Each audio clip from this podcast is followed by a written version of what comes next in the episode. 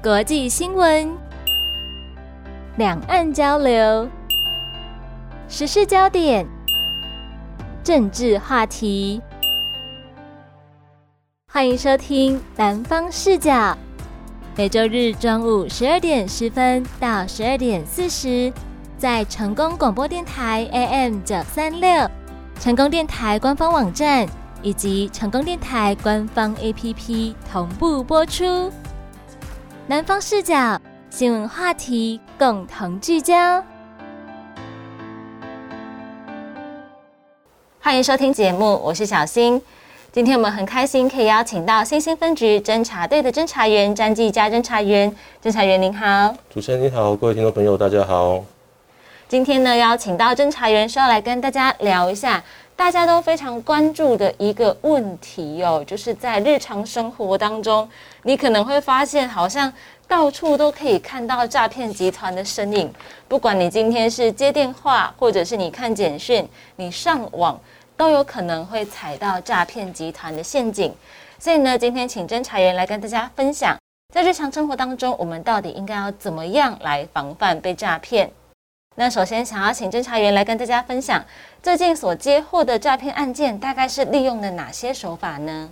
嗯，最近比较常见的，也有根据到这个内政部警政署的统计资料显示出来，目前主要还是以这个假投资诈骗，还有这个解除分期付款诈骗为比较大宗。那所谓的假投资诈骗，就是以往我们比较常知道是说，可能会有一些所谓的股票市场的投资理财的广告在网络上出现。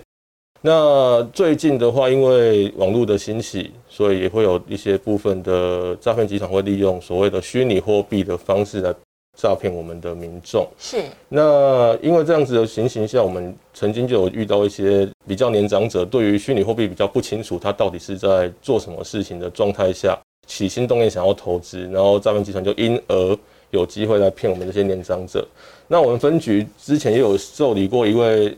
很七八十岁的年长者，他因为开始使用网络这个平台，然后有在脸书使用脸书这些东西，这个网络的领域，那他就看到了一个一些虚拟货币的投资广告。是，那他想说手边也有一些闲钱，可以做一些简单的投资，就好奇就去加了这个投资群组的 line，然后加入这些投资群组之后，开始会有一些。人又在里面发了一些讯息，说哇，谢谢这个投顾老师，让他们赚了一些钱。但是就是有一些假冒这个客服专员的人，就跟这个年长者这个长辈，就是去加了私底下的 line，除了群主以外，额外加私底下的 line，另外联络。对对对对对，然后让他觉得说啊，好像真的有投资，真的会得到一些回报，所以他就开始一步一步的落入了这个陷阱当中。那其实呢，这些客服专员也都是一些诈骗集团成员去假冒的，包含里面说所谓赚到钱的这些民众，也是他们的安装，就是假冒的成员这样子。是，对。然后因为这种情形呢之下，大家都会觉得说，可能我比较不容易那么容易上当受骗，但是他们会去创造一些假的 App 平台或是网页，让我们去看到实际上的数字，让我们觉得很踏实，好像真的有赚到这些钱。但实际上不一定每个人都认识所谓的虚拟货币是什么样子的东西，或是这种新形态的投资理财方式是不是适合自己。即便是不是诈骗的情形下，那它是不是适合每一个人，也是需要去斟酌去考量的。对，然后因为它在虚拟货币这领域里面，还有一些所谓什么电子钱包啦，然后什么交易所之类的，太多新的资讯需要去学习，不一定每一个民众都可以。很清楚去了解到这些东西，这样子，在你不熟悉的情况之下，你去做投资，其实基本上都是会赔钱的。对，要赚钱很困难嘛。再加上如果这么好赚的话，那大家就不用这么努力上班了，是不是？所以呢，要提醒大家，如果你今天想要投资一个你比较不熟悉的领域，我想正确的方式是你先去做了解，先去做功课，然后呢，你再来做投资。而不是轻信网络上面就是可能一个群组啊，或者是一个所谓的客服专员所跟你讲的这一些话，而且虚拟货币是不是算是一个诈骗的重灾区呢？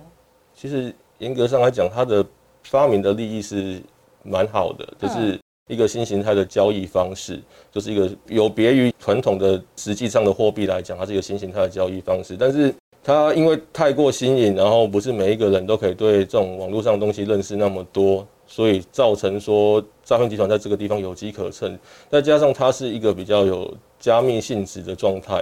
让诈骗讲就觉得说这样的东西可以视他们作为犯罪的工具，这样子是，所以要提醒大家，如果你今天呢，或者是你现在正在一个所谓的这种虚拟货币的投资交易群组里面呢，建议大家赶快擦亮眼睛，赶快询问一下、求助一下正规的管道，看看这个到底是真的，还是说它是诈骗集团的陷阱哦。要提醒大家，因为像这一种钱，其实。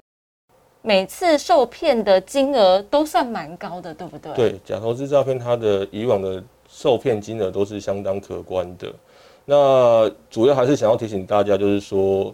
赚钱很辛苦了。那如果只要那些比较容易耸动、容易吸引大家去加入的，比如举例来讲呢，轻松获利啦、低风险的投报这种东西，其实讲实在话。高获利的东西通常都是伴随着高风险的，对，非常非常非常大的机会就是，如果真的要高获利，就会很容易就赔钱。所以说，这样子那么吸引人的标题，通常都真的只是吸用来吸引人，都是吸引人家上当受骗的。要提醒大家，如果你今天心动想要把钱放进去之前，还是要记得先查证。而且我觉得这种投资群组，往往可能家人发现你被骗的时候，都比较晚了，因为。这种都是看自己的手机嘛，嗯，通常没事你不会去看家人朋友们的手机，对，所以你被骗的话，你周遭的人可能也不会知道你被骗。就如果你不讲的话，那等你跟他们求助或者是被发现的时候，那个金额都比较高，要追回来，说实话也不好追嘛，嗯，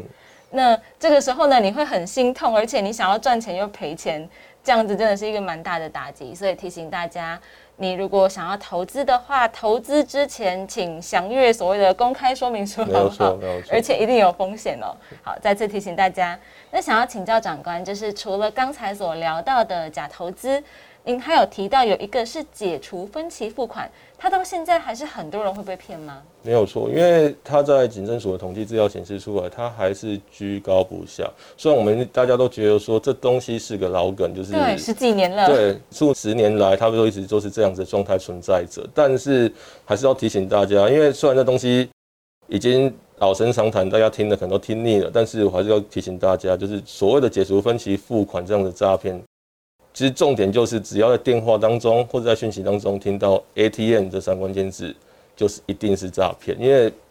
这个自动柜员机它的功能就只可以提款，然后存款、汇款，它并没有所谓解除分期付款的功能。是。但是现在新的诈骗集团，他觉得说 ATM 这种解除分期付款方式已经比较难让人家上当了，因为大家都听到千骗万骗离不开 ATM 这种口诀。所以说，他最近就是开始往这个网络银行去发展。哇，对，就是他也是利用让你操作网络银行的方式，就是很像我们操作 ATM 实体 ATM 的方式去对我们，让我们上当受骗。然后可能大家觉得说，哦，只有 ATM 会被骗，其实不然，网络银行也是同样有转账的功能。是，所以说，如果被对方要求我们去操作网络银行，进行所谓的解除分期付款、缴纳税金等等的情形的话，务必务必要再三小心，这很有可能是诈骗集团要让我们去把钱转出去的一个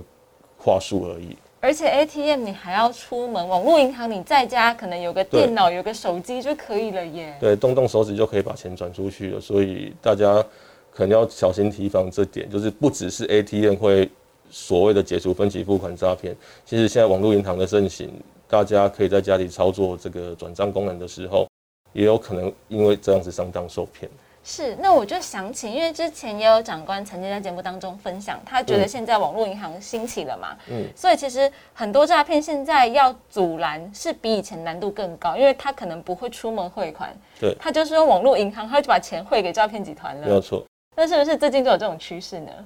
在网络银行盛行的话，这种情形可能以往我们可以在临柜或是 ATM 就去同时去签询的时候可以进行。很迅速的拦阻，但是网络银行在家中操作，甚至连家人都不一定能发现到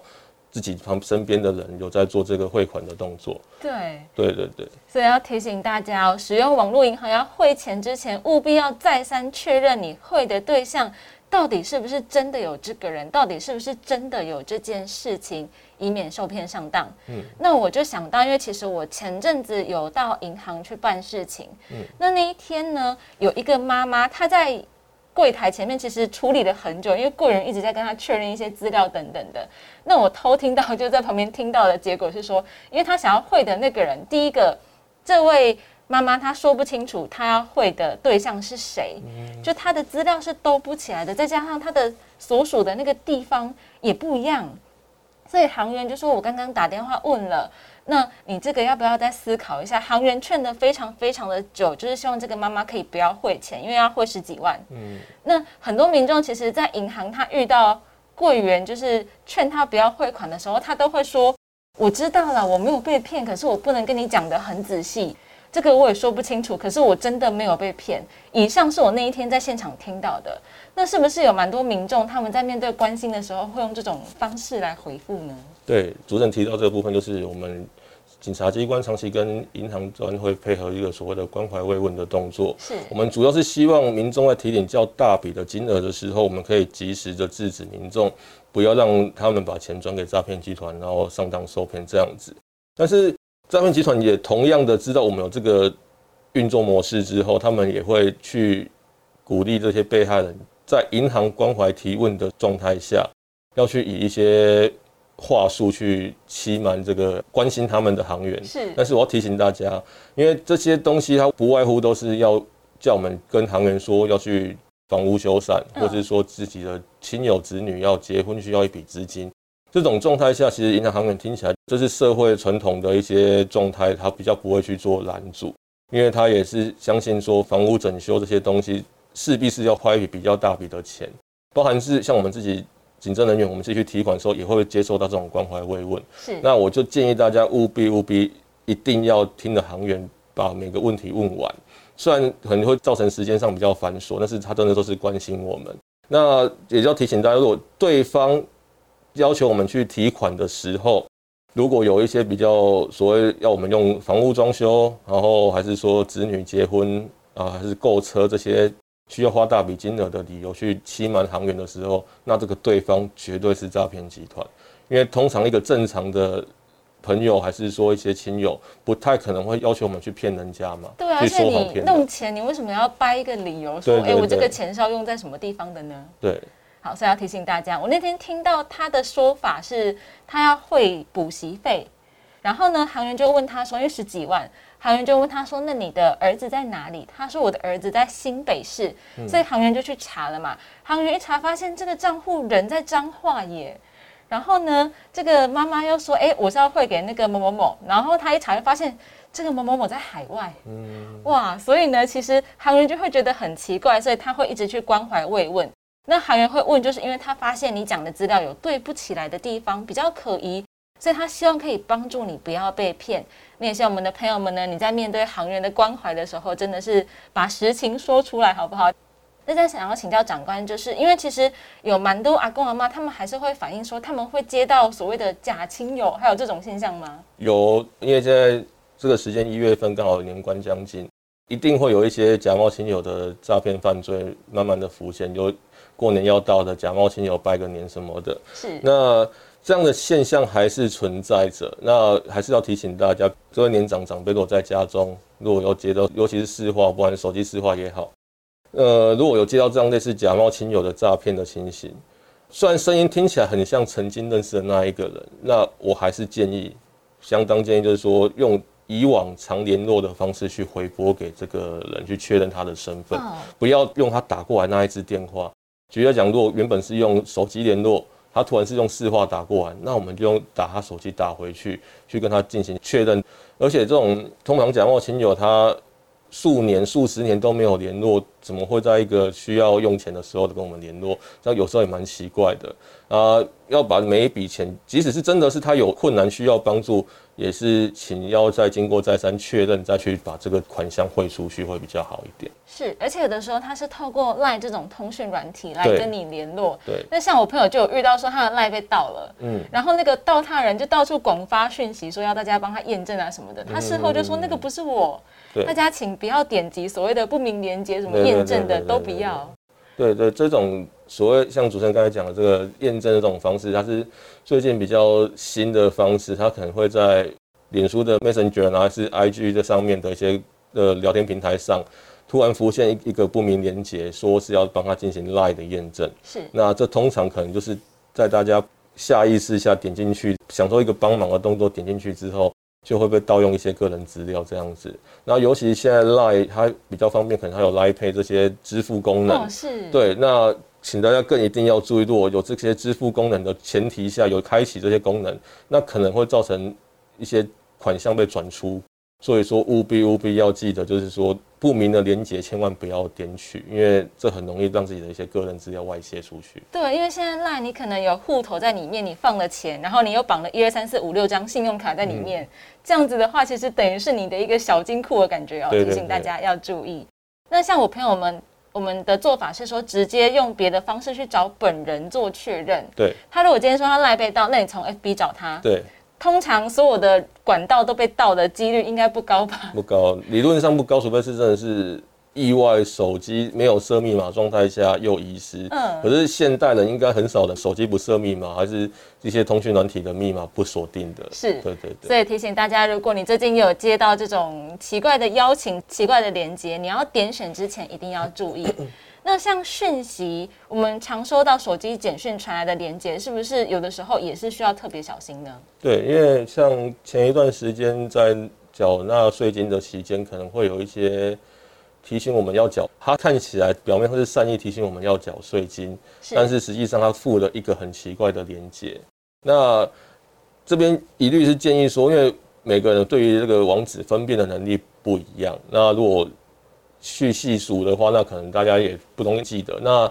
就是提醒大家，就是真的，如果是看到有讯息，我们当做他是善意的提醒就好。真的背后，譬如说要缴纳税金的，还是缴纳手机的费用啊、信用卡费用的话，我们可以透过在。这间真实的公司，譬如说电信公司还是信用卡公司，去做查证的动作，去确认是我的账单没有缴纳，还是说我的税金没有缴纳，这些动作去后续查证，不一定要点他的链接去做确认，这样子。是因为其实现在大家都有安装网络银行嘛，如果你要缴卡费，你收到什么催缴通知，那你就直接登你的网络银行，请不要直接点这个链接哦，包含税金也是。那想要请教您，因为其实我相信您一定侦办过非常多的诈骗案件，那有没有遇到让您印象比较深刻的案件呢？印象比较深刻的案件应该是说，有时候办案件的过程当中，看到年长者被骗，其实都觉得蛮难过，因为年长者他可能辛苦了一辈子，然后存了一笔钱，就是作为退休的养老金。那之前就是也是假投资诈骗的案例，就是这位年长者他是。退休人员大概六七十岁了，那他在工作的时间，他没有好的机会去学习怎么使用网络这个平台。然后在退休之后，他才开始去使用这个所谓的脸书，还是一些通讯软体。是。那工作的时候只是拿来当做工作工具，但是退休之后，他觉得可以拿来交朋友，认识一些不一样的人，他觉得很有趣，开始使用这样的软体。就在这样的背景的因素之下，就遇见了所谓的假交友结合假投资诈骗的这个。诈骗集团，对对对，那因为他想说，脸书加个好友，然后点点确认，其实都无所谓，然后对方也每天这样子朝夕这样寒暄。那其实这样的情形下，就是也是要借由这样的故事提醒这个年长者，如果在家使用这些通讯软体的时候，即便是跟我们聊了很长一段时间，他没有见到面就是陌生人，即便他每天跟我们寒暄，问我们有没有吃饱穿暖，这都是。没有见过面就是陌生人，是今天不可能去借给一个刚认识不到一个月、两个月的任何一个人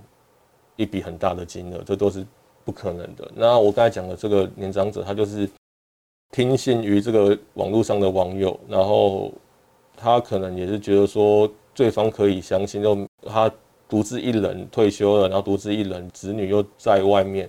他觉得找了这样的朋友可以每天陪他聊天，他觉得很。情感方面有得到安慰，对，很舒服，很很得到安慰这样子，所以他就开始相信对方。对方提出要投资、要做一些其他的金钱上的帮助的时候，他都很乐意去帮忙人家。然后也是因为这样的善意的举动，就被骗了一笔可观的金额。那其实提醒大家，就是说真的，真的，网络上没有见到面都是陌生人，都不可以相信。而且我记得，就是以前小时候，爸爸妈妈都会说，你不要在网络上面交朋友，什么玩游戏交朋友，那个都网友是不可以相信的哦。对对对。但是发展到现在，不知道为什么被网友骗的这个年龄层越来越高了。真的真的，因为可能就是网络时代发达，然后跟身边人反而变得比较疏远的，都是可能低头族啦，还是一些使用网络通讯软体作为媒介去跟人家认识的机会频率变高了，就反而年长者却因为这样子被骗，我觉得其实会让他们可能会产生抵触网络的这种工具的使用，我觉得也是不好的，就是还是健康的心情去使用它，然后。不要相信任何来路不明的人，这样才是重点。不要相信所有你没见过的人，就算你见过一面，他有可能是车手。对对对对对。所以呢，这一点一定要小心哦。交朋友是好的，是对的，但是牵涉到金钱，请大家千万千万要留意。那如果我今天就是网络上面认识的一个朋友，然后我没有见过他，他开口要跟我借钱，这个时候我可以怎么做呢？基本上，我一律建议，只要在网络上提到。跟金钱有关的，就把它当做诈骗集团。这样子的朋友，如果因为我们不把钱借给他，他不跟我们联系，就断交的话，那这样的朋友可能也不太值得珍惜。因为在网络上交友的话，我建议就是到了认识阶段这样就好，不要去谈论到任何金钱。那如果真的是觉得真的很有机会发展下去，有更进一步的关系，当。见面成为真实上生活上的朋友，那也是要见个几次面，然后还是要提防对方是为了金钱目的来找我们的。因为如果只是譬如说一些同好会啊、体育的同好，或是一些呃文艺活动的同好，那我觉得那是很很健康的活动。对对对，是因为有的时候你可能认识几十年的朋友都不一定会跟你有讲到钱的时候，没错，更何况是这种刚认识，那你见都没见过的人，所以提醒大家要小心。那如果遇到这种情况，我可以带着我的手机到派出所来请教里面的这个长官们吗？当然可以。如果说真的有遇到一些比较不太清楚、不太好分辨的状态下，可以拨打一六五电话或一零电话。甚至如果觉得说打电话问的不是那么详细，请不要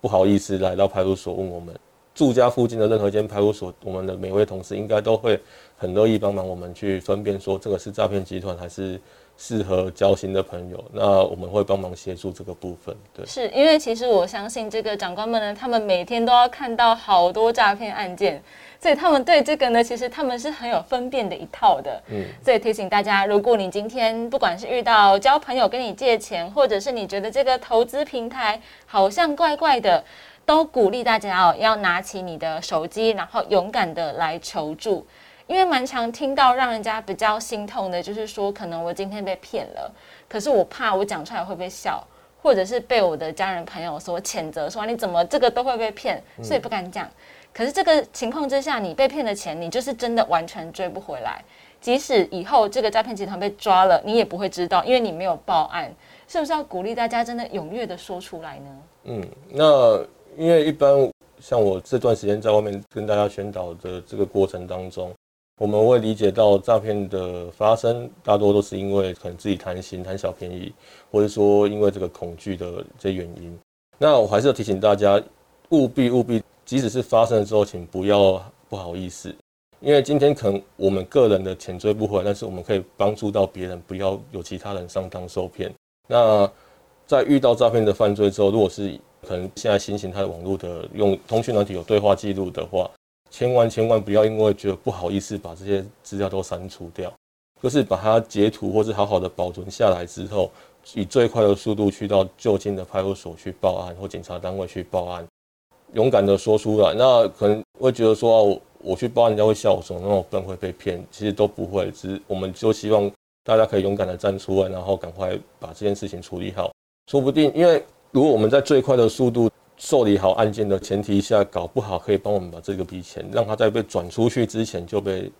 成功的冻结下来。比如要让他被转出去，这样说不定我们反而还可以有这个机会把钱给追回来。虽然不见得可以追回全部，但是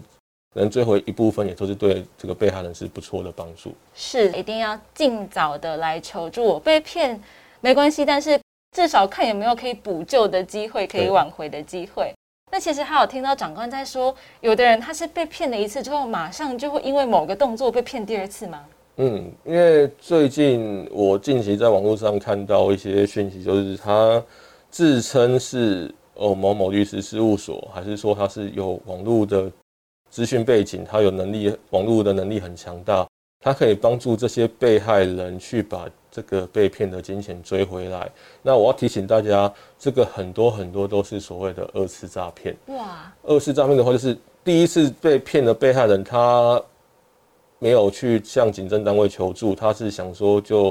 损失金额也没有到他的负担太大，或者说他像刚才讲的，他不好意思去说出来，然后他是想要寻求其他管道去把钱追回来。那我相当不建议这样的行为。如果真的遇到上当受骗的时候，报案是最好的选择。那如果在网络上看到这些广告的话，建议大家右上角把它点个检举，把它检举掉，不要让它留给其他人看到。然后让其他人也上当受骗。那因为这样的情形，最近突然有一小波的民众因为这样被骗，那也真的还要提醒大家，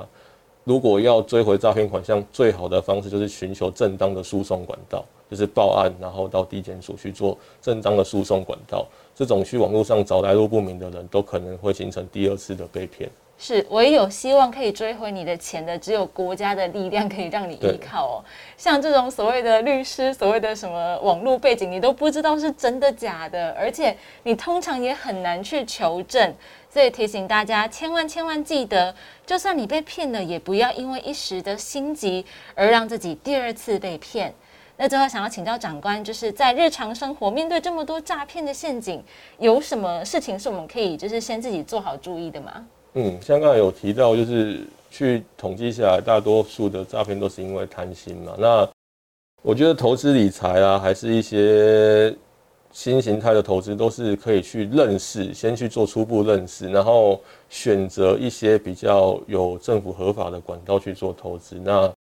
因为这样的各种各式各样的诈骗犯罪的话，我是建议大家说，就是三思而后行，不要急着就把钱投进去。做很深刻、很详细的研究之后，再决定要选择一个有信用、有那个良好名誉的平台去做这个投资，会来的比较好。那有另外一种层面的话，是恐惧感的比较多，会造成我们上当受骗。譬如说假冒警察，或是假亲友突然需要我们帮助这种情形的话，最好的方式就是再三查证，就是到邻近的警察机关去查证。所以我觉得会是。防止民众上当受骗最好的方式，也分享给大家，让大家去尝试看看。是，而且如果你想要打电话求证，切记不要打他上面给你的电话，那个打过去还是诈骗集团呐。提醒大家一定要小心。今天非常谢谢长官到节目当中，谢谢。